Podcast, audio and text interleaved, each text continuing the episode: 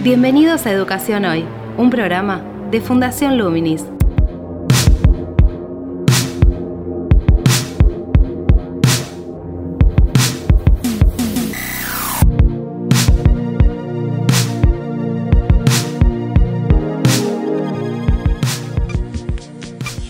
Hola, ¿qué tal? Soy Gabriel Torre y estoy dando comienzo a Educación Hoy, el podcast que realizamos desde Fundación Luminis abordando diferentes temáticas de educación.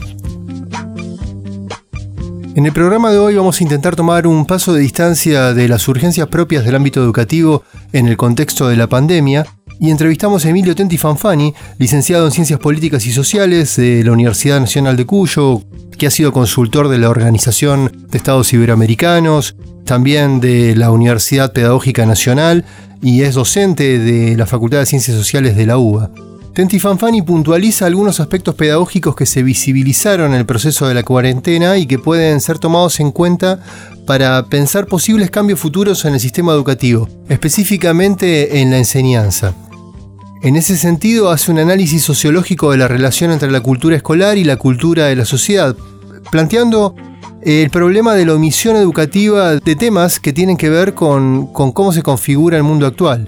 Es decir, temas vinculados a la ciencia, a la tecnología, a la economía, temas que deberían estar inscriptos en la enseñanza para poder abordarlos desde diferentes perspectivas disciplinares. Por ese motivo él hace una crítica a la pedagogía que está más centrada en cómo enseñar y no tanto en qué. Varios de los temas que él desarrolla en esta entrevista nos van a ser útiles para una serie de podcasts posteriores que realizaremos entrevistando a especialistas de educación en diferentes partes del mundo para poder analizar cómo se está dando el proceso de, vuelta a las escuelas o cómo han llevado también el proceso de, educación en pandemia. Les propongo entonces que escuchemos la entrevista a Emilio Tenti Fanfani. Actualidad en Educación Hoy. ¿Te parece que cambia algún sentido de, la escuela en un contexto como el de esta crisis, teniendo en cuenta que la causa y muchas de sus consecuencias son las mismas en todo el mundo? Sí, en términos globales yo creo que, por ejemplo, hay muchas cosas que han sido puestas en discusión. En primer lugar, nos dimos cuenta que la escuela no solamente es el lugar donde se aprende o donde se desarrolla conocimiento en las personas, es un lugar donde se cuida, se protege, los niños están protegidos, cuidados en la escuela. En el caso de los países más pobres es un lugar donde se come, incluso se, se cura, es un lugar donde en todo el mundo los chicos, adolescentes y niños se socializan, interactúan entre sí, en la escuela se consigue novia.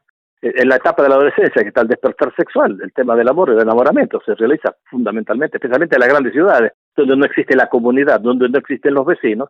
Las relaciones de los chicos son a través de la escuela, está mediada por la escuela, así que la escuela tiene varios sentidos. Nos hemos dado cuenta ahora que la escuela tiene varios sentidos que no es solamente un lugar donde se aprende. Este, si se cierra la escuela, de alguna manera habrá que reemplazar. ¿Quién cumple la función de cuidado? ¿Quién, ¿Dónde se realiza la necesaria etapa de la socialización de los chicos? Esto va a ser un problema en todo el mundo, en todas las sociedades. Si desaparece la escuela como lugar físico, ¿no? Yo no sé, que es un, un escenario de terror donde ya no nos podamos abrazar, darnos un beso, en fin. Y después está el tema del conocimiento y la cultura. Ahora se han dado cuenta muchos, incluso el otro día escuchaba funcionarios que hablaban que el currículum sobrecargado, y bueno, no se dieron cuenta que el currículum estaba sobrecargado, que estaba lleno de contenidos imposibles de desarrollar, donde no había jerarquía, no había una clara identificación de qué es lo importante, qué es lo prioritario, qué es lo secundario, qué es lo terciario. Bueno, ahí tenemos un aspecto de visibilización entonces también, dentro de, del marco educativo. Sí, sí, ahora, claro, esta crisis es como un catalizador, es un catalizador donde aparece la desigualdad, aparece el tema de la sobrecarga del currículum, aparece el tema del sentido de la escuela. Ahora se han visto obligados los maestros a decir, bueno, a ver, ¿qué hacemos? ¿Qué enseñamos? Bueno, se han dado cuenta quizás que al leer y escribir o las competencias expresivas es más importante que estudiarse la fecha de, no sé, o sea, han tenido que priorizar, primera. Segunda cuestión, por ejemplo, los maestros se han visto en muchos casos a trabajar en forma colectiva. Pongámonos de acuerdo en la institución. Integrémonos, integremos historia con geografía. Esta parcelación del conocimiento que es típico de la enseñanza media, que no la podemos sacar de encima porque está institucionalizada. No es un problema epistemológico, es un problema social están las cátedras, están los, cargos, están los títulos, está la gente que está interesada, están los profesores de geografía, que se apegan obviamente a la materia de geografía, están los profesores de filosofía que se apegan a la materia de filosofía y el de instrucción cívica a la de instrucción cívica. Esta segmentación del saber curricular, ¿viste? hay que de alguna manera superarla y parece ser que la necesidad obligó a muchas instituciones a integrar, articular, a hacer trabajar a los profesores en forma colaborativa. Esto también me parece que es positivo. La organización segmentada de las materias se corresponde con un esquema administrativo económico del sistema educativo que está institucionalizado hace décadas. Eh, la posibilidad de traccionar un cambio en el sistema no chocaría con las urgencias que impone la pandemia, más allá de que muchas de esas experiencias puedan tener continuidad en la presencialidad. Sí, lo que pasa que estamos en una situación de emergencia. ¿Saben qué estamos haciendo ahora? Tratando de minimizar las pérdidas. ¿Cómo hacemos para que los perdedores pierdan menos? Pero que va a haber pérdida, va a haber pérdida. Es decir, en una etapa normal uno se ponía, era ambicioso queríamos avanzar en el desarrollo escolar, en el desarrollo de conocimiento en las personas. Ahora estamos tratando de minimizar las pérdidas. ¿Cómo hacemos para perder menos? Y que los que más pierden pierdan menos, pero van a perder. Perdemos todo y van a, perder más los, que ya eran perdedores de antes. De los, han hecho esfuerzos los ministerios, todas partes. En México ahora han recurrido a, a la televisión abierta porque llega más gente. Hay una preocupación por llegar a los más pobres. La cuestión social interviene aquí. Porque el homeschooling, es mandar la escuela a la casa, es terrible. Y justamente estamos mandando la escuela a la casa, menos escuela a la casa más pobre, que son las que tienen menos conectividad, que tienen menos capital cultural los adultos para poder asistir a los chicos. Se suponía que necesitaban más escuelas aquellos que tenían menos cultura del hogar. Tenemos que darle más escuela a ellos, más pedagogía. Ahora estamos confiando en el autodidactismo, estamos confiando en la autonomía y el, autodidactismo no es una condición natural. El para ser autodidacta primero hay que haber aprendido, o sea, se aprende a aprender. Por eso la educación básica es fundamental, porque ahí te, ahí te proveen de las grandes herramientas, el cálculo, la lengua, para que vos puedas aprender solo. Ahora estamos tirando la escuela a la casa y justamente a, a, los hogares que están en menos condiciones, que tienen menos capital cultural, menos nivel educativo de los padres, menos tiempo, menos espacio físico, menos equipamiento, para que el chico aprenda solo. Imagínate vos. El chico iba a la escuela, el adolescente, no tanto a aprender matemáticas. El tipo iba a encontrarse con sus amigos, a ver a la, la muchacha con la que simpatizaba y viceversa pero ahora tenemos que confiar en el interés del chico por el conocimiento. Bueno, eso es un problema, ¿no? porque todos esos factores que tienen que ver con la sociabilidad inciden también en, la disposición hacia el aprendizaje. Sí, a los más chicos los padres los depositaban en la escuela, los llevaban, te gusta o no te gusta, no se querían despertar. Ahora, ¿quién le va a insistir? Tenés que aprender en la lección que te mandaron por el WhatsApp. ¿A quién lo va a contener a este chico? Antes tenían la institución que te metían ahí, por lo menos estaba sentado ahí, algo escuchaba, algo tenías que hacer, estaba como casi obligado a la lección de matemática, la de lengua. Ahora, ¿quién obliga? Ahora tenemos que confiar en las capacidades de autoaprendizaje, en el interés de los chicos. Bueno, las familias cobran un, rol también más relevante en esta, en esta situación. Pero entonces se acentúa el tema de las desigualdades. Este es el problema, es lo que a mí me preocupa. El autodidactismo perjudica a los más pobres que sí tienen menos capacidad de aprender solos, que tienen menos, menos autonomía que no han tenido las condiciones sociales que permiten la autonomía, que permiten el desarrollo de los intereses culturales, el interés por la historia, el interés por la música, el interés por el arte. Ese es interés por la cultura. No es natural, es formado. Y ahí interviene tanto la escuela como la familia. Después hay otra cosa. Hay que actualizar la cultura escolar, o sea, el programa escolar. Hay que actualizarlo en relación con los grandes desafíos que tienen las sociedades contemporáneas. Pero la lista de los desafíos es impresionante. Uno se pregunta, ¿y la escuela no tiene nada que ver con eso?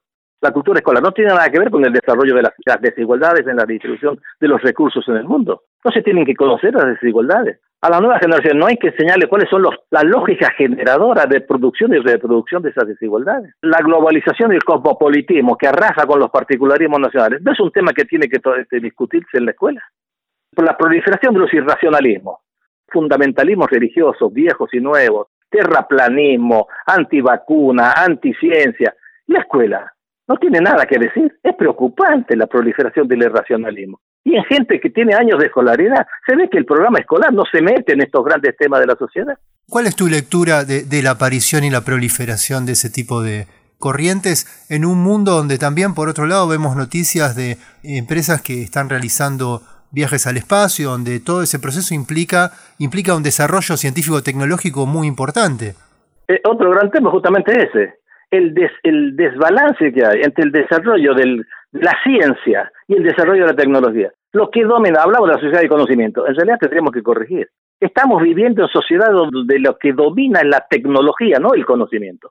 La tecnología es un conocimiento cuya validez responde a la pregunta ¿para qué sirve? ¿Cómo se, cómo se evalúa una técnica? Y se evalúa si sirve o no sirve. En cambio, el conocimiento no tiene un criterio de utilidad, es el criterio de verdad. ¿Esto es verdadero o falso? Decir que la posición que tienen los chicos en la estructura social se, determina la experiencia escolar y por lo tanto la probabilidad de aprender matemática. Esta proposición se verifica, uno me la puede criticar, no si es para qué sirve. Me preguntarían, ¿es verdad o es verdadero o falso lo que usted dice? Es buscar la explicación, los sistemas de, de, factores que inciden en la producción de ciertos resultados, eso es conocimiento. Esa lógica del conocimiento ha sido desplazada por la lógica de la tecnología. Y la tecnología simplemente funciona. ¿Funciona o no funciona? Entonces lo que domina la sociedad contemporánea es la tecnología, es el criterio de utilidad. El conocimiento no se juzga por el criterio de utilidad. Entonces está subordinado hoy en día el conocimiento al desarrollo de tecnología. Estas cosas no hay que discutirlas. El impacto de la tecnología. Se enseña ciencia en las escuelas, por ejemplo. Se enseña ciencia, teoremas, principios de la física y la biología. Nunca se enseña las condiciones de históricas, sociales en que aparecen ciertos descubrimientos científicos. Habría que historizar el desarrollo de la ciencia y ver cómo la ciencia y las tecnologías, su desarrollo está determinado por una serie de intereses porque no surgen por cualquier parte de las tecnologías, surgen en ciertos países en donde se dan ciertas condiciones económicas sociales, en ciertos momentos de la historia, no en otras. No es casualidad que los premios Nobel están en el primer mundo y los grandes descubrimientos no surgen en África ni en América Latina. Entonces, no, a vos te enseñan el conocimiento como un, como un bien de consumo, te lo enseñan el tal teorema. Ahora, ¿de dónde surgió? ¿Por qué? Bueno, estas cosas, digo, la escuela hay que, que actualizarla, hay que poderla al día, hay que, introducir en el currículum escolar los grandes problemas que vive la sociedad contemporánea. Estamos siempre discutiendo de medios, pero no discutimos el qué, el fondo, el contenido, la relación entre la cultura escolar y la cultura de la sociedad. Creo que hay un vacío, no digo que no hay que discutir las tecnologías y cómo hacemos las cosas, pero tiene sentido en la medida que sepamos para qué estamos haciendo estas cosas. Algunos autores hablan de la escuela como una tecnología, una tecnología creada en el siglo XIX, en otro contexto histórico, y con otro, con un sentido tal vez diferente, ¿no? En ese caso, como homogenizar las características culturales y de, y de saberes de la población. Tomando ese, esa metáfora y retomando también tu planteo, que cobra una mayor significatividad en, este contexto, ¿qué aspectos te parecen que deberían, digamos, revisitarse, reverse o debatirse del sistema escolar, me refiero, tomado como una tecnología en cuanto a su funcionamiento, para hacer, si se quiere, entre comillas, actualizados es decir, para modificarse en función de una mejor adaptación al, mundo actual y a circunstancias como las que estamos viviendo en este momento. Teniendo en cuenta también que ya han habido experiencias previas a la pandemia de modificaciones de la escuela secundaria, por ejemplo, como en la provincia de Río Negro, en Córdoba, en San Luis. Estamos más avanzados, Gabriel, en lo que hemos llamado la pedagogía como tecnología cómo enseñamos y los profesores y colaboran, si por proyecto, por materia, que cómo evaluamos y con notas en evaluación permanente. Perfecto, me parece todo bárbaro, estamos avanzando en ese sentido, estamos, estamos modernizando, conozco las experiencias.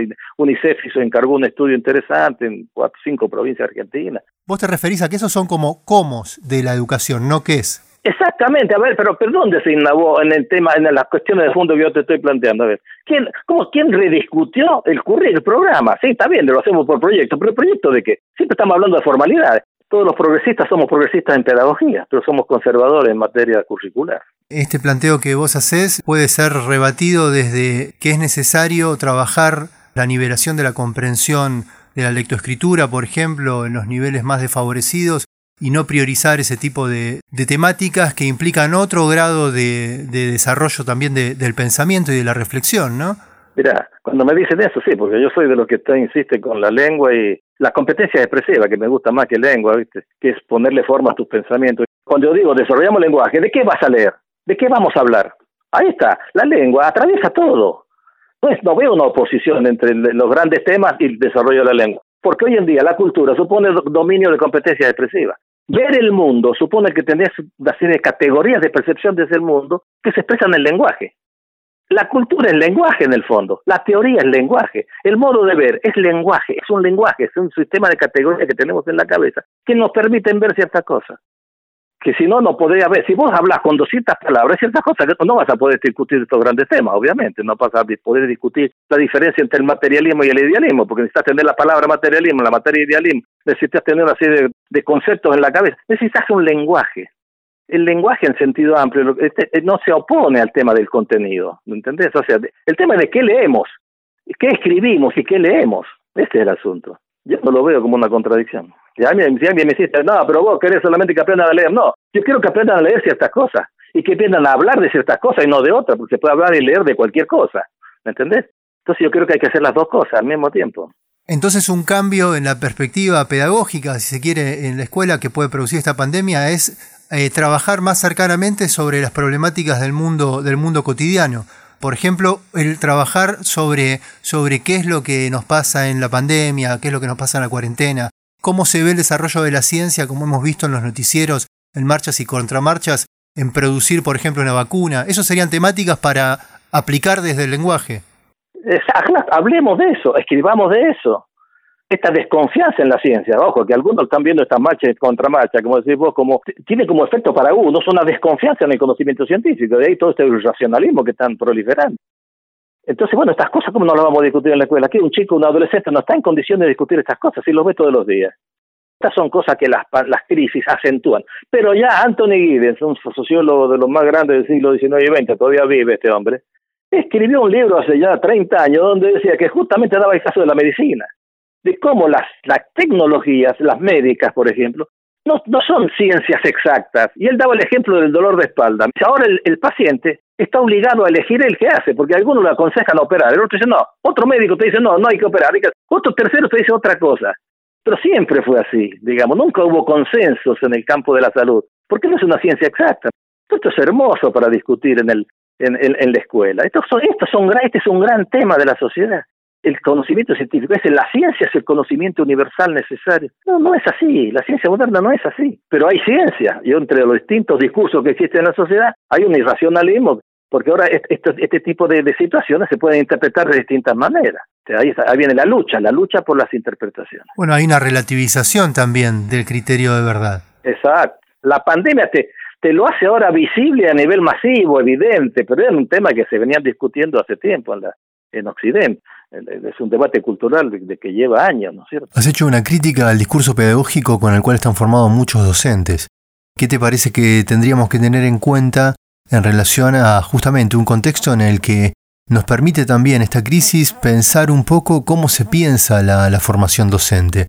No, todo lo que decimos de la escuela, esto tendría que, obviamente, tiene que impactar lo que es la formación de los docentes. Siempre tenemos el deber ser en pedagogía, pero nunca tenemos el ser, el ser de cómo son los maestros. Tenemos un montón de discursos acerca de cómo deberían ser los docentes, pero sabemos muy poco de cómo son. ¿no? Esta es una primera tensión que hay que resolver, porque la tradición pedagógica prefiere siempre el deber ser. Cómo debería ser la escuela, cómo habría que enseñar, cómo habría que evaluar. Y no sabemos cómo evalúan los docentes en Argentina. ¿Cuántos exámenes toman los profesores de matemáticas en el secundario en Argentina? Evalúan con el mismo dispositivo los de historia, de ciencias humanas y los de ciencias naturales. La frecuencia es la misma. No tenemos ni idea. Sin embargo, ¿cómo debería evaluar? Que debería ser formativo. Es un montón de, discurso prescriptivo, de tipo ético-moral. Entonces tenemos conocimiento, como vos decías. Si nosotros estamos hablando, yo como vengo de las ciencias sociales, yo estoy convencido de la buena ciencia social. Es una ciencia que logra articular la coherencia en las interpretaciones, en el discurso, ¿no es cierto? Que sería la teoría, tiene que ser un lenguaje coherente. Bueno, la coherencia lógica es una de las condiciones de una buena ciencia social. La segunda, todo lo que yo afirmo tiene que estar basado en evidencia empírica. Si yo digo que el debate pedagógico se centra más en los medios que en los fines, bueno, vos mismo me estás diciendo, me estás dando evidencias, que todas las reformas estas que vos me estás mencionando, que yo conozco, todas apuntaron al tema del trabajo en equipo, el trabajo colaborativo, y y que alguien discutió los fines de la escuela, los contenidos de los curriculares de la escuela, tomar los grandes temas de la sociedad. No sabemos, capaz que lo hace, pero no sabemos, de eso no se discute. O sea, tengo evidencias de lo que yo digo. O sea, todas las ciencias reales que tienen un objeto real tienen que ser lógicamente coherentes, eso sea, tener una teoría lógicamente coherente, y al mismo tiempo basada en evidencias empíricas. Bueno, esta tradición en la, la pedagogía no es lo más común, porque tenemos muchos discursos, ni siquiera teóricos en el sentido de lo científico, de la ciencia, la teoría física no dice cómo deben comportarse los cuerpos, los cuerpos deben caerse, no dice eso. Dice que se caen y por qué se caen, ¿me entiendes? Porque está la ley de la gravedad. No dice los cuerpos deberían o no deberían caerse. o este cuerpo cae más rápido que este otro. ¿Por qué? No cómo debería caer. El deber ser está muy presente en, el, en la tradición este, de la pedagogía y eso a veces nos obstaculiza. Por eso todos los grandes programas pedagógicos son extraordinarios, éticamente. Son bellos. La pedagogía moderna es bellísima pero está siempre alejada de la realidad porque no sabemos por qué, cómo se reproduce la, las cuestiones estas que nos parecen que están tan alejadas de las utopías pedagógicas. ¿Por qué se reproduce? Porque el maestro sigue dando clases, a pesar que estudió en el en el normal, en el instituto, a Piaget estudió el constructivismo, que el conocimiento se construye, que la liberación, que Freire. Después resulta que va al aula, el tipo da clases, llena el pizarrón de cosas. Hay, profesores que dictan todavía, ya se inventó el libro hace mucho, hay gente que dicta. ¿Te parece mentir? Pues es así. Pues entonces siempre estamos que la teoría y la práctica, porque la teoría en pedagogía se entiende como deber ser, no en el campo científico, la teoría no es el deber ser. En el campo científico la teoría dice como la cosa es, y después tiene que ver las evidencias empíricas que corroboran si efectivamente lo que dice esa proposición acerca del ser de las cosas está basada en evidencia o no. Esta lógica científica no está presente en la tradición de la pedagogía. Entonces aquí por eso tenemos todos estos fracasos. Te invitamos a participar de Educación Hoy a través de las redes sociales de Fundación Luminis, arroba Infoluminis o nuestro sitio web www.fundacionluminis.org.ar.